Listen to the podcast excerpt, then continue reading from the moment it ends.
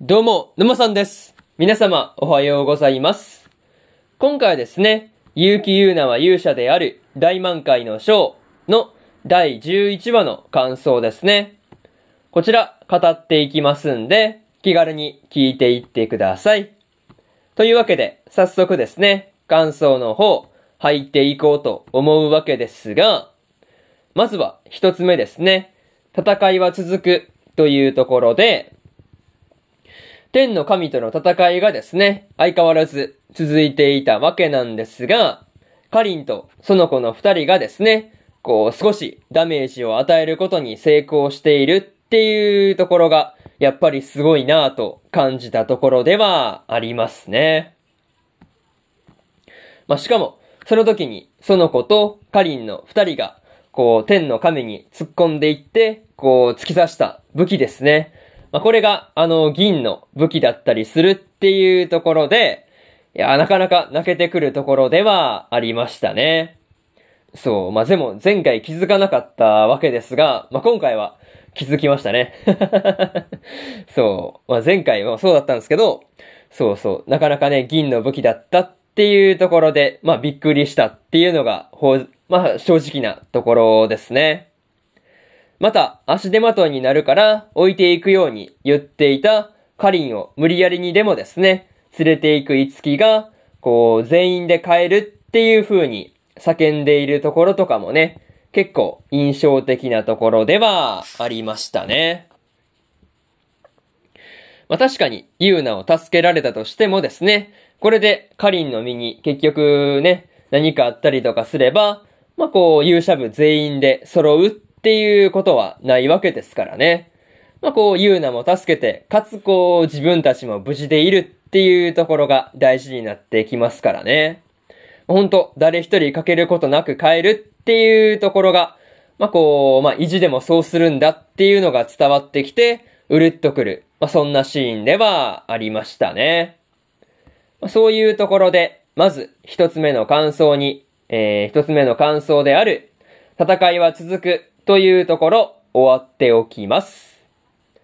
でですね、次、二つ目の感想である、友達を捨ててまでというところ、終わっておきます。風のアシストもあってですね、東郷さんが無事にユーナの、ユーナの元までたどり着いていたわけなんですが、まあ、こう、国のことを一番に考えていた東郷さんがですね、まあ、こう、友達を捨ててまで手に入れる世界なんてっていう風に言ってるところがですね、やっぱり印象に残るところではありましたね。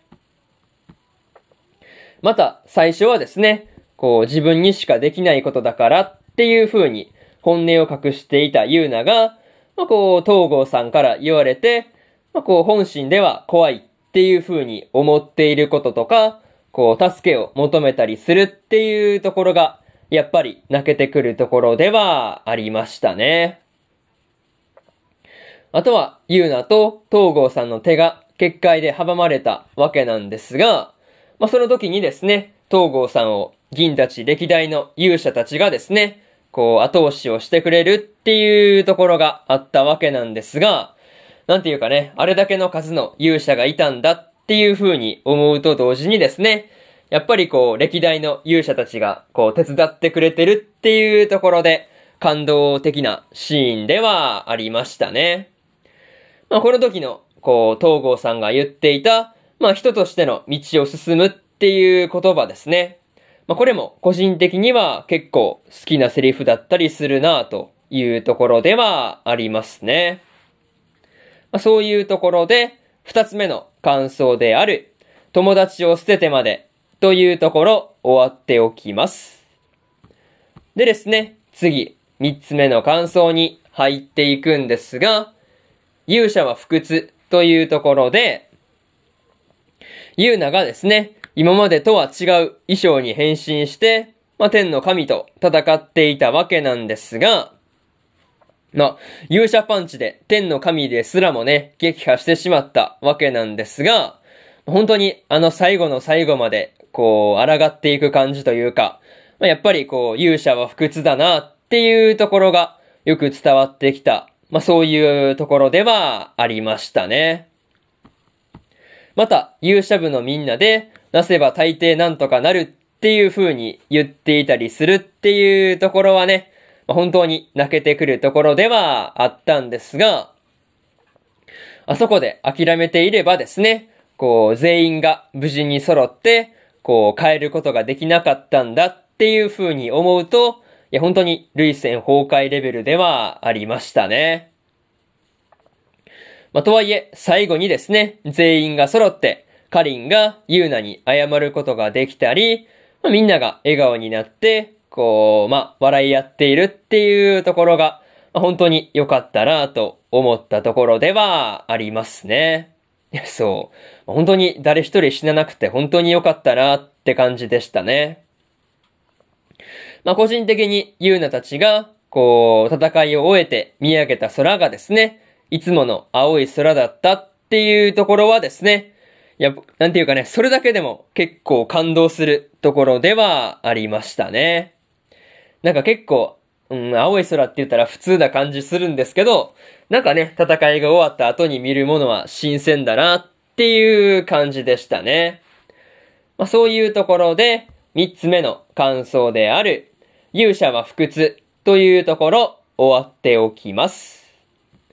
でですね、最後にというパートに入っていくんですが、今回で無事に勇者たちの戦いも終わる形になっていたわけなんですが、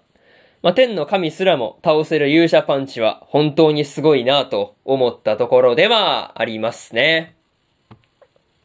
また、最後の最後でですね、牛気の正体は高島優奈だっていうことも分かった感じだったんですが、まあ、他の精霊たちの正体もですね、過去の勇者だったりするのかなっていうところで、まあ、少し気になったところではありますね。あとは、東郷さんがですね、ユーナを助けるときに最後にやってきた青い鳥の勇者ですね、は、もしかすると若葉だったりするのかなっていうところで、まあ、そこも気になっているところではありますね。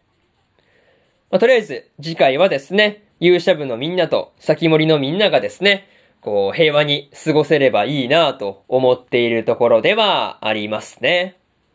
まあ、そういうところで、今回の結城優奈は勇者である大満開の章の第11話の感想ですね。こちら、終わっておきます。で、今までにもですね、1話から10話の感想はですね、それぞれ過去の放送で語ってますんで、よかったら過去の放送も合わせて聞いてみてくださいという話と、今日は他にももう一本更新しておりまして、大正乙女おとぎ話の第10話の感想ですね。こちら語ってますんで、よかったらこっちも合わせて聞いてみてくださいという話と、明日はですね、月とライカとのスペラトゥの第10話の感想ですね。こちらと、海賊王女の第11話の感想、そしてですね、ワッチャプリマジの第11話の感想ですね。この3本、1、2、3と更新しますんで、よかったら明日もですね、ラジオの方、聞きに来てもらえると、ものすごく嬉しいですというところで、本日2本目のラジオの方、終わっておきます。以上、沼さんでした。それじゃあまたね。バイバイ。